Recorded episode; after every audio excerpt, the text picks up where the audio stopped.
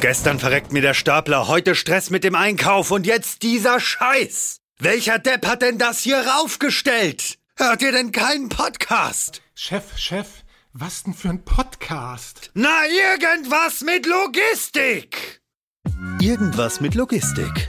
Der Podcast mit nicht immer ganz wissenschaftlichen Themen. Rund um die spannende Welt der Logistik. Präsentiert von Andreas, Jens und Thomas.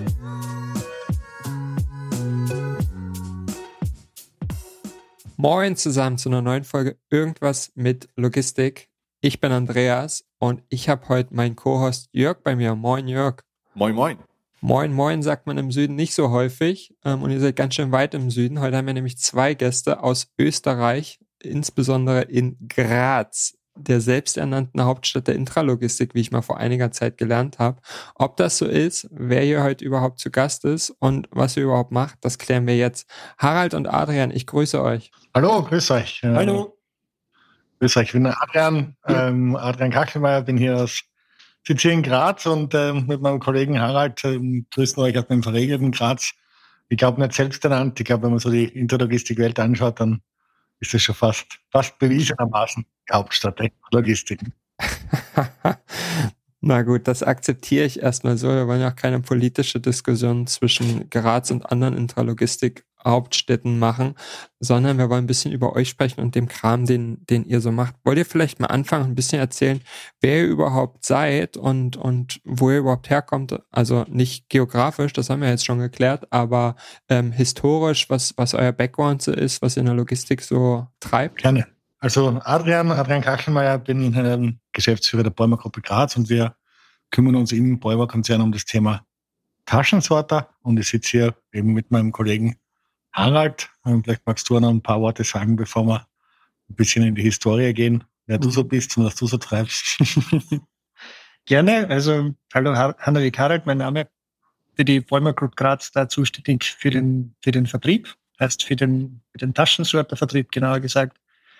Und heißt von der, von der Vergangenheit her, also ich bin zwei Jahre jetzt bei, bei Bäumer, davor, davor jetzt schon zwölf Jahre ähm, in der Intralogistik gefangen.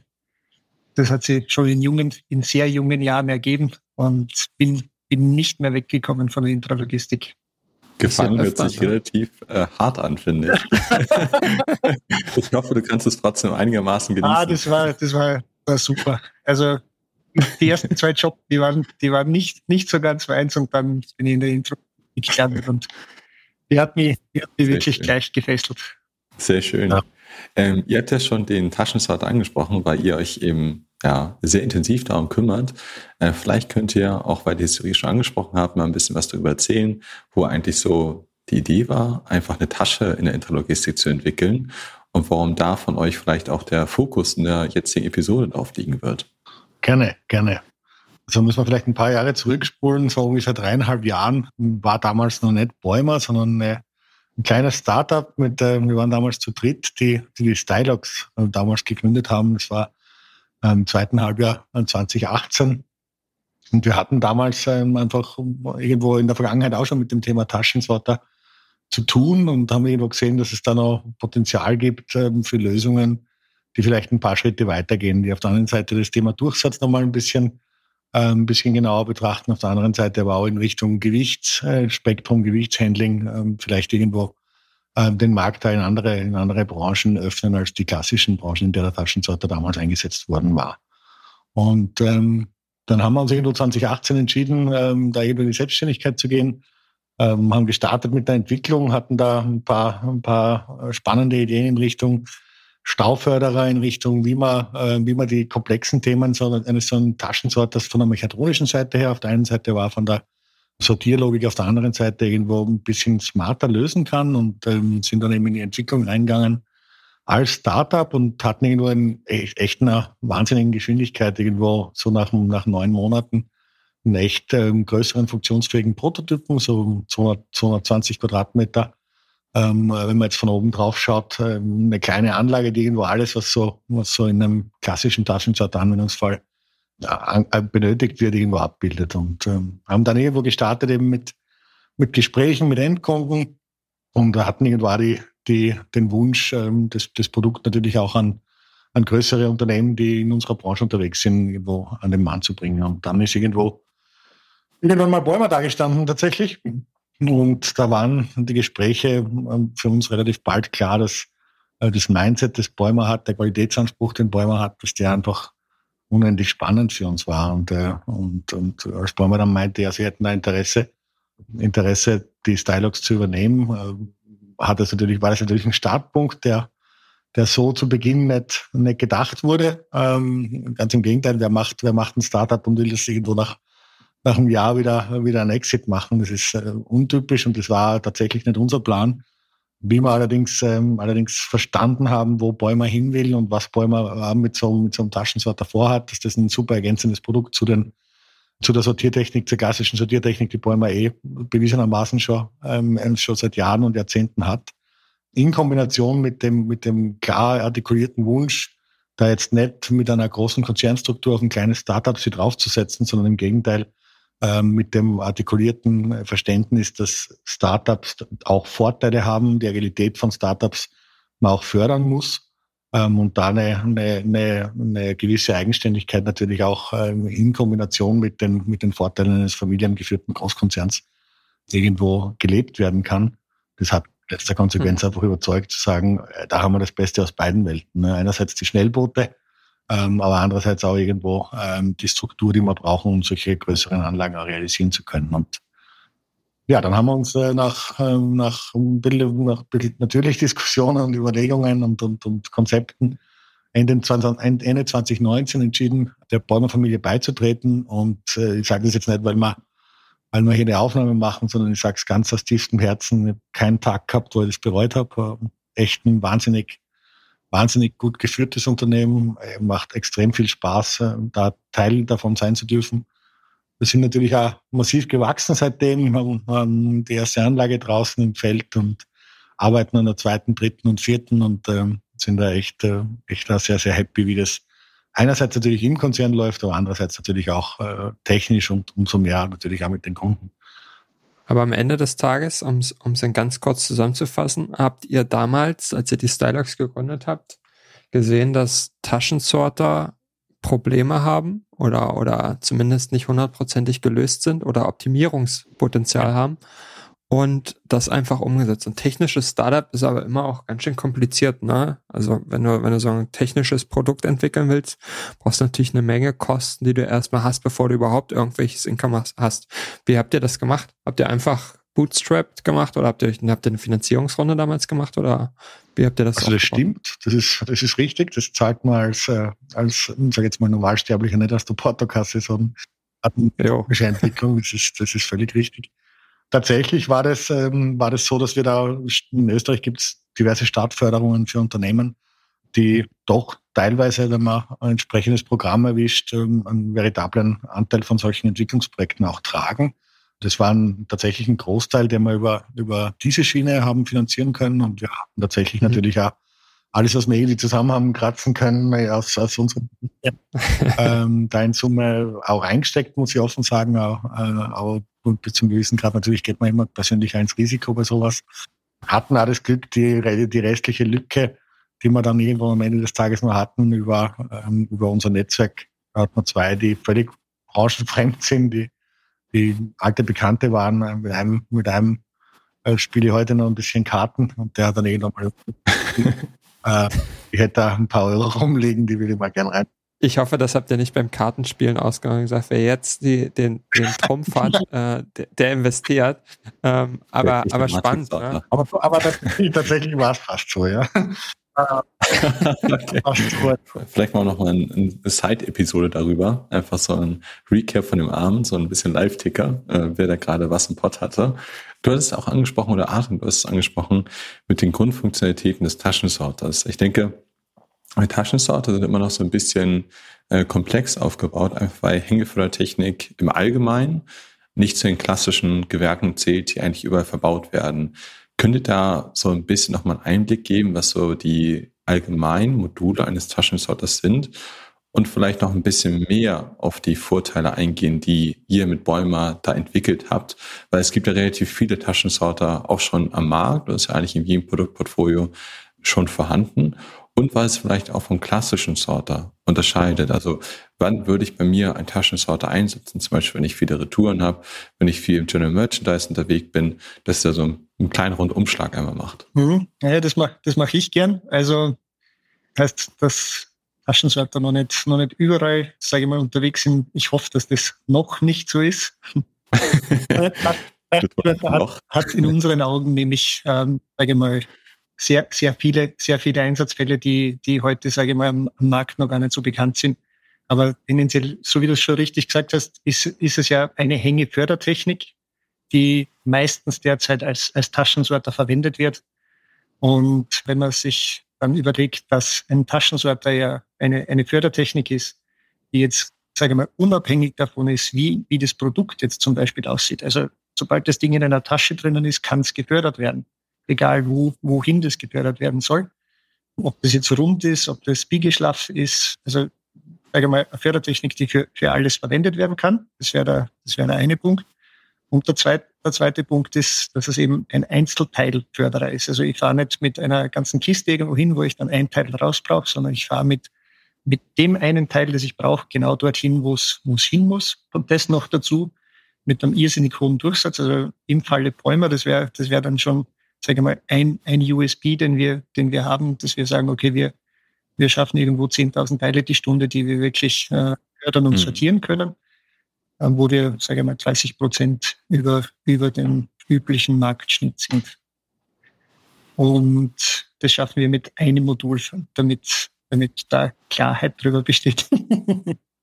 Was ist ein Modul? Ein Modul ist, sage ich mal, eine, eine Sortiereinheit. Also wenn man es jetzt in, sage ich mal, im normalen Sortern äh, sieht. Wenn man jetzt einen Loop-Sorter hernehmen würde, das ist ein Modul. Also wir, wir nennen das jetzt einmal Modul, weil es beim Taschensorter ja dann möglich ist, ein, zwei, drei, vier, fünf Module aneinander zu schalten, die dann auch alle miteinander verbunden sind.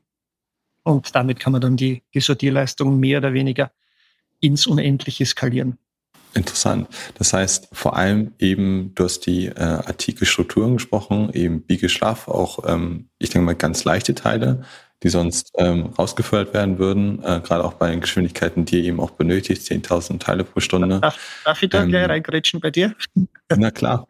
ähm, das wäre nämlich mein, mein letzter Satz jetzt noch gewesen. Der hohe Durchsatz ist dann noch möglich mit einer sehr geringen Geschwindigkeit weil man die, die Teile ähm, nicht wie beim, sage ich mal, traditionellen Sorter oder bei traditionellen Fördergut ähm, mit der längsten oder zweitlängsten Seitenlänge des Produkts fördert, sondern dadurch, dass man es in die Tasche wirft und das äh, Teil dann in der Tasche drinnen hängt, hat man in Förderrichtung immer die kürzeste Seitenlänge eines, eines Produkts.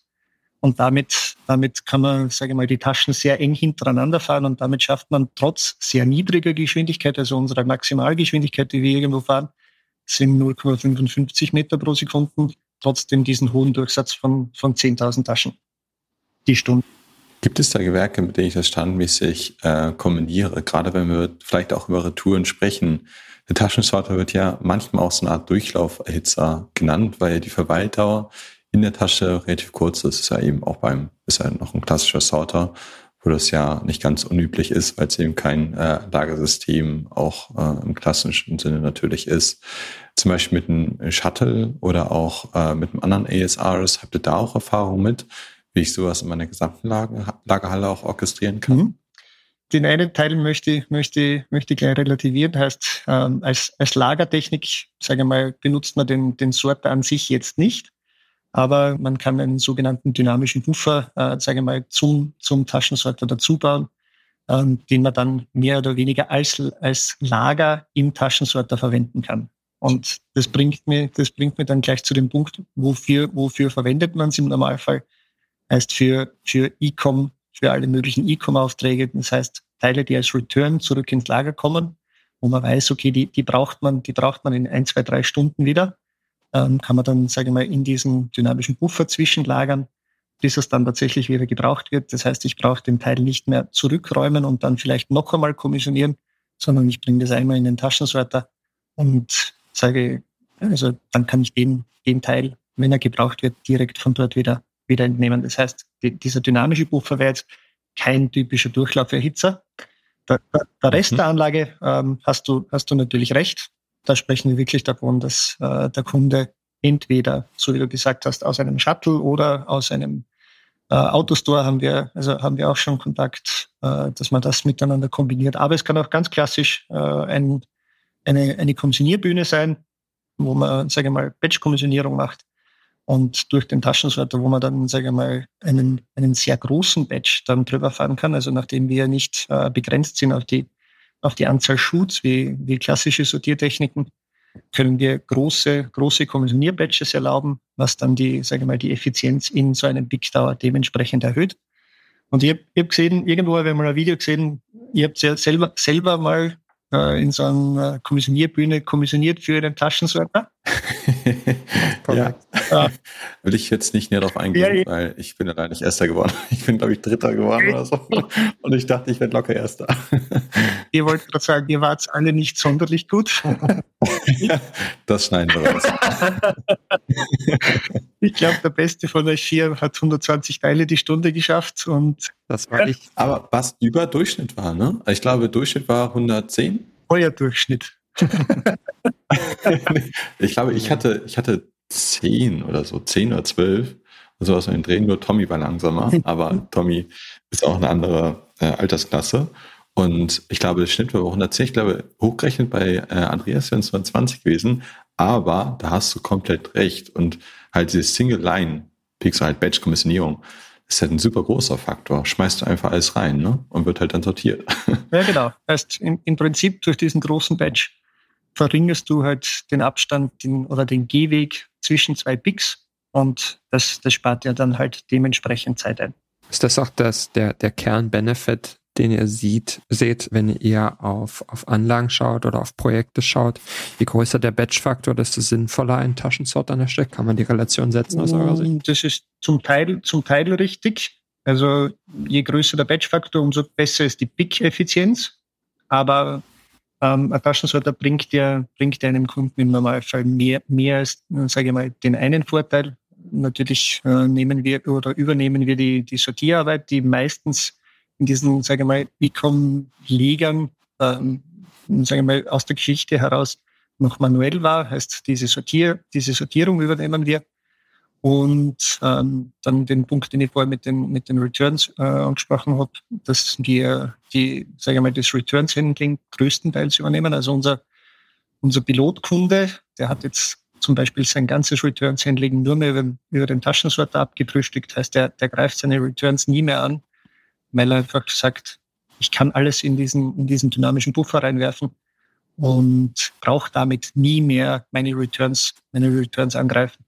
Das wäre so, sage ich mal, der dritte große Vorteil von einem, von einem Taschensorter oder wo, wo man einen Taschensorter einsetzt.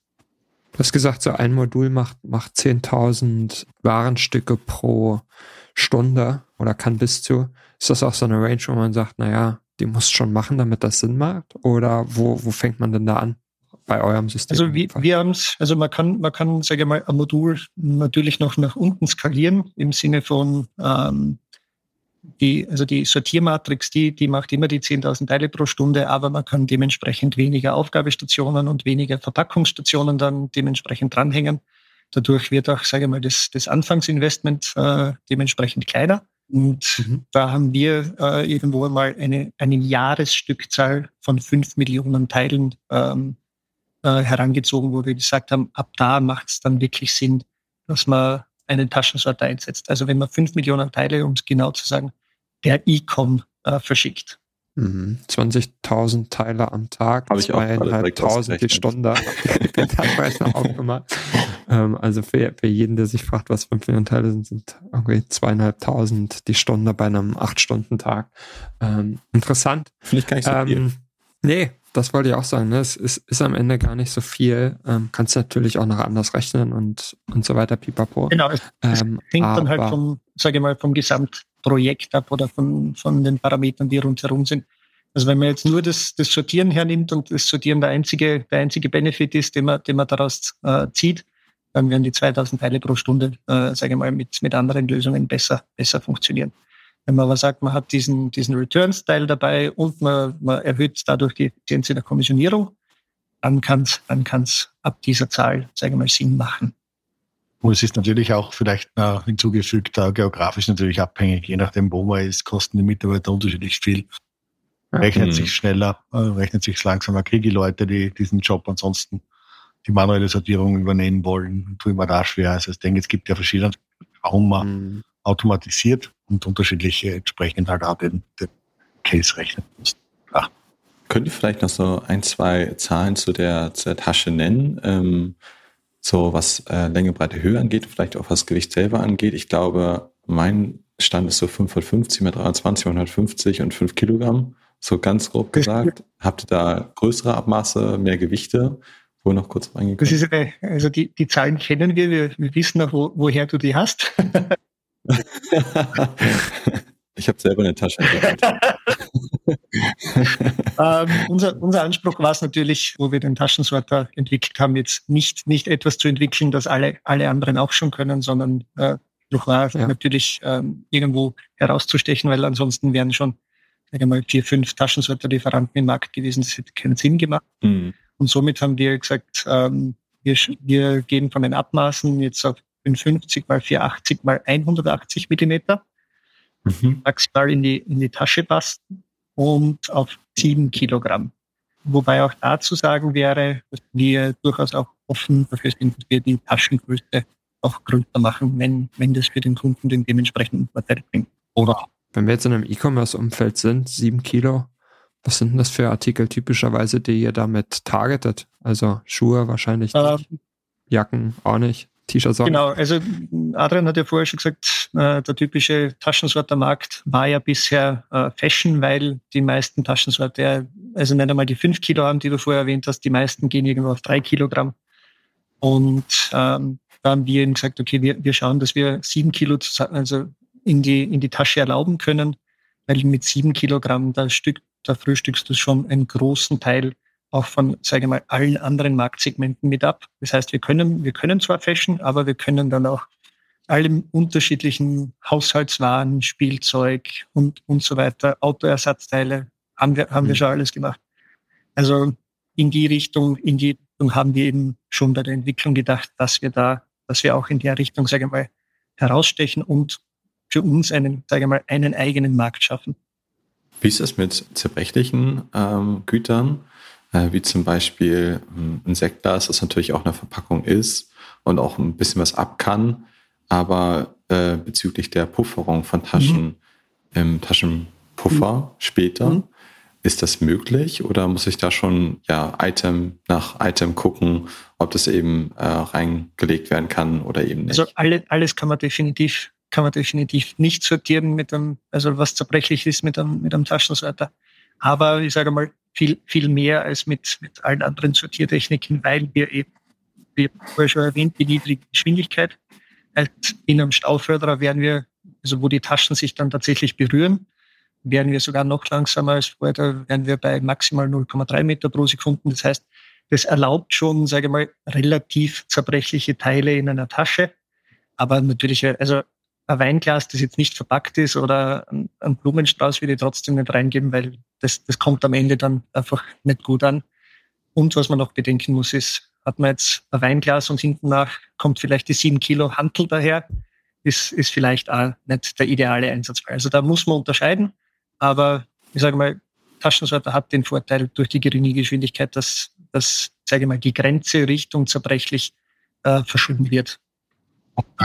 Mhm. Vielleicht da noch, dazu noch eine, ein, ein Thema hinzugefügt. Ähm, unser, unser Stauförder rein von der, von der mechatronischen Seite her ist, er funktioniert mit Magneten und damit, also sprich ohne Reibung. Das heißt, es baut sich ganz andere, viel geringerer Druck auf, auf, auf die Taschen an sich, äh, wenn die mitgenommen werden müssen, beziehungsweise wenn die irgendwo im Stau stehen.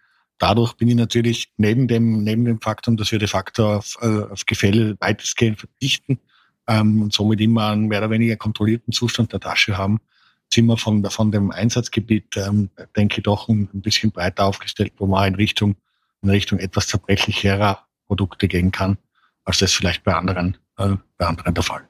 Hm. Jetzt haben wir so ein bisschen über technische Spezifikationen gesprochen und ein bisschen auch, wie es, wie es funktioniert.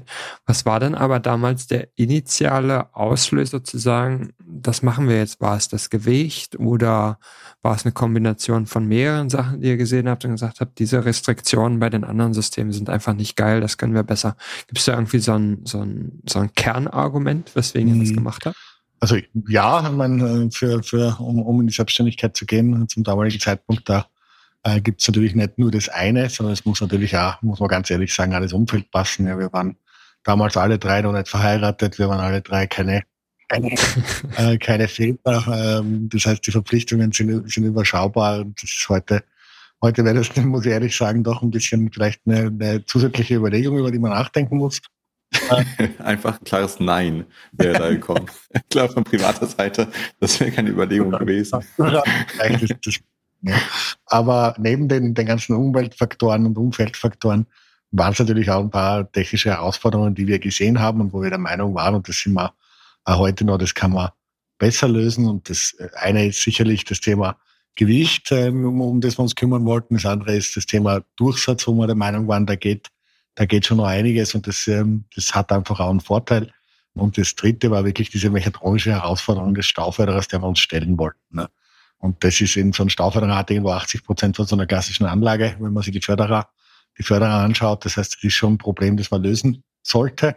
Und das war in der Vergangenheit, hat, hatte mal einen Kollegen, der hat immer gemeint, das ist, ist immer ein Kompromiss und mit dem wollten wir uns irgendwie nicht zufrieden geben. Und der meinte eben, es ist immer ein Kompromiss aus Mitnahmekraft ähm, und Staudruck. Und äh, das war irgendwo so, so eine Aussage, die uns, uns so im Kopf geblieben ist, dass wir gesagt haben, äh, nee, wir müssen irgendwie eine Lösung finden, die den Kompromiss äh, aushebelt. Ja. Und ich denke, das ist, war irgendwo der einer der Antriebe dann in letzter Konsequenz. Und ich denke, da haben wir auch eine, ähm, eine wirklich vernünftige Lösung gefunden, die, äh, die diesen Kompromiss eben nicht mehr braucht.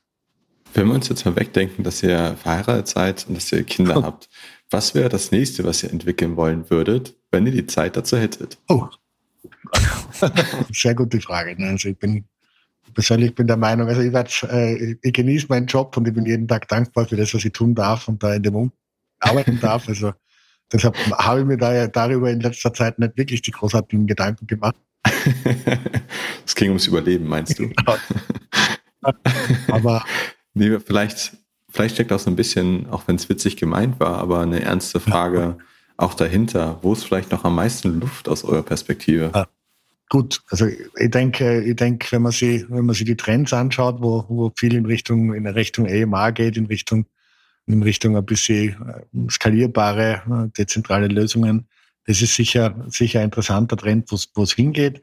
Wenn man sich andere Sachen anschaut, also wir hatten in letzter, letzter Zeit mal einen Kontakt mit so einer, mit so einem Unternehmen, das eine, das eine Drohne entwickelt hat, die irgendwo Inventur automatisiert ähm, Lagerinventuren macht. Ne?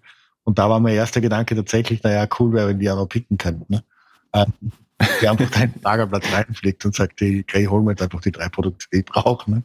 Sicher ein weiter Weg, aber ich denke, es gibt da verschiedene Ansatzpunkte, wo, wo die Reise hingeht. Mhm. Du hattest AMAs angesprochen und, und die Vorteile der Skalierbarkeit. Jetzt gibt es ja auch die passenden Sortiermöglichkeiten mittels AMA mit Kippschalen oben drauf und dies und das. Wie, wie blickt ihr darauf? Ist das was, wo ihr sagt, oh, ist schon interessant oder ist ein komplett anderes Segment, weil die vielleicht eher bis zu einem Durchsatz von zweieinhalbtausend Stück pro Stunde gehen oder irgendwie anders? Wie ist eure Sicht? Also genau, genau so würden wir es sehen. Also ein AMR ist halt ein, ein Ding, das, sage ich mal, also das kostet, das kostet jetzt einmal relativ viel dafür, dass es ein, ein Stück dann transportiert, das ich dann schlussendlich brauche. Es macht, macht natürlich Sinn, wenn, wenn ich, sage ich mal, äh, kleinere und äh, mittlere Durchsätze habe, weil ich dann eben schön skalieren kann und ich muss mir nicht festlegen und so weiter. Die Vorteile kennt, kennt man durchaus. Aber wenn es dann, sage ich mal, in, den, in die höheren Durchsätze geht, äh, niemand, niemand wird, wird glaube ich, 10.000 10.000 Teile äh, in der Gegend herumfahren mit, mit, mit AMRs. Deswegen würden wir es da, äh, tatsächlich als Ergänzung zu unserem Produkt sehen, weil was, also den, den Vorteil, den ich vorher beschrieben habe, dass ein, ein Taschensorter die, die Pick-Effizienz der Mitarbeiter in einem, in einem Kommissionierlager erhöht. Genauso würde der Taschensorter das auch mit den, mit den EMRs machen. Also nicht nur ein Mitarbeiter wird effizienter, wenn er, wenn er mehr Teile mit einmal, mit einmal durchfahren mitnehmen kann, sondern das EMR hätte den, hätte den gleichen Vorteil.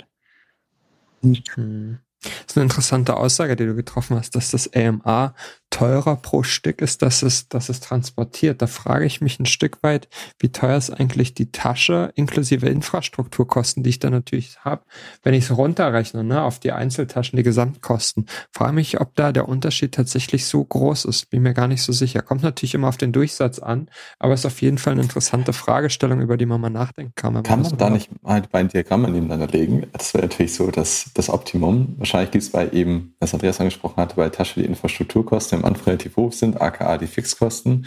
Und dann wird es ja eine degressive Kurve sein. Und irgendwo müsste dann der Break-Even-Point zur EMA-Lösung sein, die ja ohne Infrastrukturkosten größtenteils auskommen. Klar möchte auch, wenn wir jetzt auf die Kippschalen EMAs eingehen, eine Bühne installiert werden, die aber relativ flexibel ist.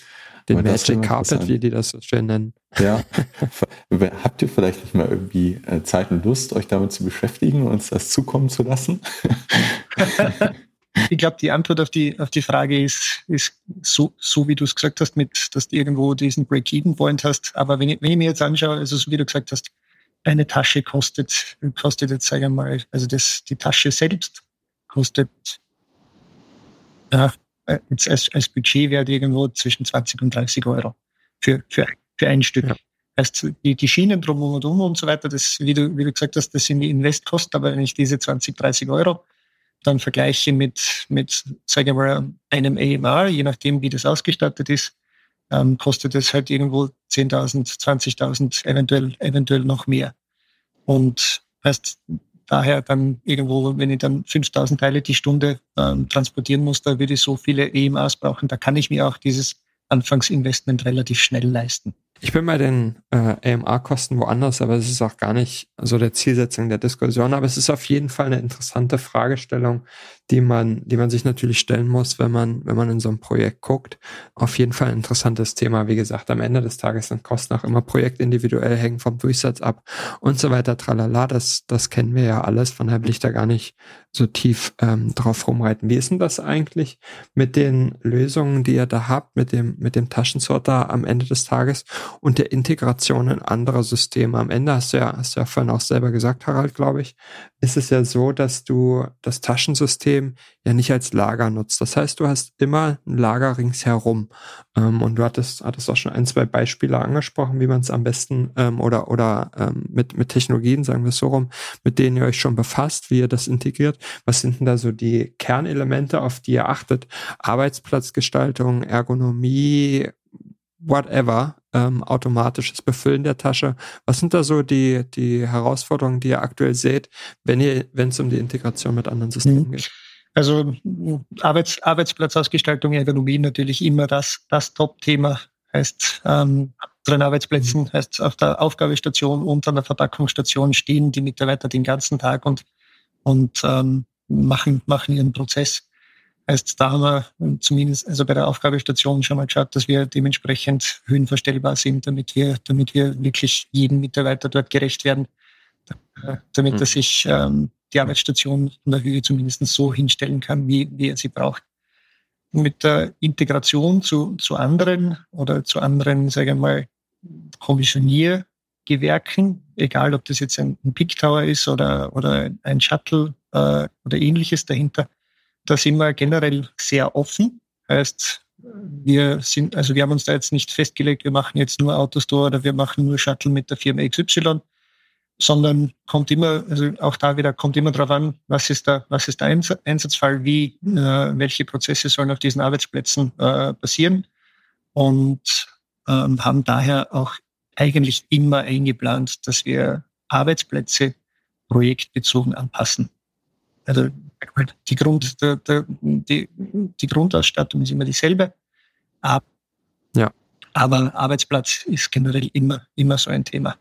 Habe ich die hm. Frage? Interessant. Ja, grundsätzlich schon. Ne? Es, ist, es ist natürlich eine interessante Fragestellung. Ich meine, wenn du eine, ein Goods-to-Person-System vor einem Taschensorter hast, kannst du natürlich schon ein Stück weit sagen, okay, es sieht eigentlich in etwa immer gleich aus. Ne? Wenn wir beim Autostore sind, das hat immer ähnliche Ports. Wenn wir beim Shuttle sind, hast du in der Regel auch ähnliche Arbeitsstationen hinter der Vorzone. Und die kann man natürlich schon ein Stück weit standardisieren, diese, diese Schnittstelle zwischen so zwei Gewerken. Dahingehend die Frage. Aber natürlich ist es auch so, dass du projektindividuelle Vorzüge und ähm, Anforderungen von Kunden hast und, und deren Mitarbeiter. Ja. Ähm, das, das und vor allem wollten wir uns ja auch, sage ich mal, offen lassen, äh, dass wir unterschiedlichste oder mit unterschiedlichen Partnern, sage ich mal, diese Arbeitsstationen äh, realisieren. Also äh, für, für Bäumer war es da wichtig, dass wir nicht sagen, okay, wir, wir machen jetzt nur mit, mit der Firma XY, sondern heißt, wir, wir bieten unseren Taschensorter ich sage jetzt fast jedem an, der, der bei uns anfragt. Mhm. Ich finde, beim Taschensorter ist für mich noch ein ganz großer USP im Allgemeinen, wenn wir auch über Steuerung reden, über Verbindung zu anderen Gewerken, eben, dass ich diese Konsultierung, Verdichtung machen kann vom Retourenmanagement und dass ich das dann an meine Arbeitsplätze andienen kann und dann meine Losgröße, die ich standmäßig in einem äh, KLT oder BIN drin habe, in meinem AKL, äh, Shuttle oder Autostore, dass ich die in äh, SKU rein auch wieder zurückführen kann, nachdem ich sie bereits aufbereitet und begutachtet habe. Und das in Verbindung und dann mit einem hohen Resell-Anteil, dass ich dann noch einen Bodensatz im Taschensorter habe, da auch äh, möglichst wenig neben dem Batch-Faktor an Bewegung auch reduzieren kann. Das sind für mich immer stille Reserven, die ich mit anderen Gewerken einfach nicht heben kann. Mhm. Und deswegen ist für mich der Taschensorter auf der einen Seite immer so ein bisschen komplex, weil die Fördertechnik ja auch immer in Loops funktioniert. Das ist keine klassische Fördertechnik von A nach B, sondern es ist immer von A nach B und von B nach A. Aber ja, es ist immer, immer interessant, mit einem Taschensorter zusammenzuarbeiten. Stimmt in unserem Fall nicht. Also halt Ah, okay, interessant. Wieder was gelernt. Genau. Wir, wir, können, wir, können, tatsächlich äh, mit, unseren, mit unseren Transferförderern, also die, die, sage ich mal, Strecke machen, da fahren wir dort, dorthin, wo wir hinwollen und wir, wir brauchen da keine, keine Rückführstrecke. Also natürlich läuft die, die Kette zurück, also aber mhm. mehr, mehr oder weniger wirklich ein, ein Leertrumpf und das, das läuft einfach an der, an der gleichen Schiene, die, die sagen wir, in die eine Richtung läuft, äh, wieder, wieder zurück. Okay. Ja. Aber die Tasche muss ja auch irgendwie zurückkommen, oder? Die Tasche wird ja immer, immer irgendwo abgegeben. Heißt, ich, ich fahre ja in die Richtung, weil ich, also mit der Tasche in die Richtung, weil ich die Tasche dort hinbringen will zu irgendeinem Ziel. Aber in Summe ist es natürlich ein Kreislauf, ne? Die Leertasche wird dann füllen. Okay. Also das, deswegen, deswegen war ich jetzt verwirrt, ne? Sonst habe ich irgendwann ganz viele Taschen an, am Zielort B ähm, und dann A nichts mehr und jetzt. Ähm, deswegen frage ich. Genau, also ähm, man kann es man kann's eigentlich umlegen auf, sage ich mal, wenn man es auf die Behälterwelt umlegt, äh, der typische Lagerbehälter, der verlässt das Lager nie, also ist im Prinzip auch ein Kreislauf, dass ich mhm. äh, auf, auf, einer E-Canting-Station Teile in den, in den Behälter reingebe, dann lage ich ihn irgendwo ein, dann kommissioniere ich raus und wenn er leer ist, fährt er wieder zu dieser E-Canting-Station zurück. Von dem her ist es ein, ein großer Kreislauf. Ich finde das interessant, was du gesagt hast, Jörg, ähm, auch hinsichtlich des, des Einflusses auf, auf andere Gewerke, ne, die, die, die vielleicht davor sind, ASI-System oder was auch immer, weil man oft so ein bisschen den Taschensorter mit seiner Komplexität sieht. Aber am Ende des Tages, wenn man in so ein Projekt geht und, und das von vorn bis hinten denkt, ist der Taschensorter halt echt auch ein Stück weit, wenn, wenn alles passt mit den Daten, so ein Enabler für mich, um einen viel besseren Business Case zu generieren, wenn ich beispielsweise sage, ich reduziere Bewegung in einem automatischen Kleinteilelager, brauche ich weniger Roboter, weniger Shuttle, was auch immer und habe dafür den Taschensorter. Wenn der Batch-Faktor das hergibt und vielleicht auch die Retourenquote und, und ähm, Wiederversandquoten, dann kann das ja einen riesen Impact haben. Das finde ich schon super, super spannend, um das Gewerk so ein bisschen auch ein Stück weit zu rechtfertigen, ne? außer dem Aspekt, dass es natürlich ähm, Dinge sortiert. Ähm, es ist trotzdem parallel dazu irgendwie für mich so ein Enabler dafür. Genau, cool. und äh, den Punkt, den der Jörg vorher erwähnt hat, mit der, sage ich mal, mit der Konsolidierung, das ist halt auch sehr, sehr charmant, wenn ich in meinem, in meinem, sage ich mal, Bestandslager habe ich ja irgendwo äh, ein paar Durchlaufregale, dann habe ich irgendwo äh, meine, meine normalen Fachbodenregale, irgendwo ein Shuttle-Bereich und so weiter. Das heißt unterschiedlichste Bereiche, aus denen ich kommissionieren muss. Und im Normalfall stellt sich dann irgendwo immer die Frage, wie, wie kriege ich, wie kriege ich Aufträge zusammen, die, die Teile aus diesen, aus allen drei Bereichen brauchen? Und wie, wie synchronisiere ich diese drei äh, Materialflüsse, dass die dann wirklich, sage ich mal, die drei Teile gesammelt an einem Verpackungsarbeitsplatz eintreffen? Und diese Synchronisierung, die kann halt der Taschensorter super übernehmen. Heißt, wir fahren mhm. die Teile, wenn, wenn sie bei uns auf der Aufgabestation ankommen, in unseren dynamischen Buffer rein und warten dort so lange, bis alle drei Teile aus den unterschiedlichen Bereichen dort sind. Und dann sortieren wir sie äh, so, dass sie dann gemeinsam an einem Packarbeitsplatz ankommen. Ich finde, das war nochmal eine super Zusammenfassung eines Materialflusses und ich finde auch so ein bisschen äh, symbolisch für unsere heutige Podcast-Folge. Wir haben über super viele Themen gesprochen. Äh, Arti hat am Anfang gesagt, wir sprechen vielleicht über die Vergangenheit, Gegenwart und Zukunft. Ich denke, wir sind da auch relativ gut durchgekommen, wo ihr herkommt, was ihr gerade macht und dass es noch ein Enabler ist und vielleicht, dass ihr noch ein bisschen mehr bei euch auch selber verbessert. Deswegen vielen, vielen Dank dafür, dass ihr da wart. War für mich auch nochmal sehr spannend zu erfahren, äh, wo die Limitierungen liegen und einfach zu diskutieren, wo auch vielleicht Substitutionsprodukte anfangen oder auch aufhören. Deswegen nochmal vielen Dank und auf bald. Dankeschön, ciao. Ciao.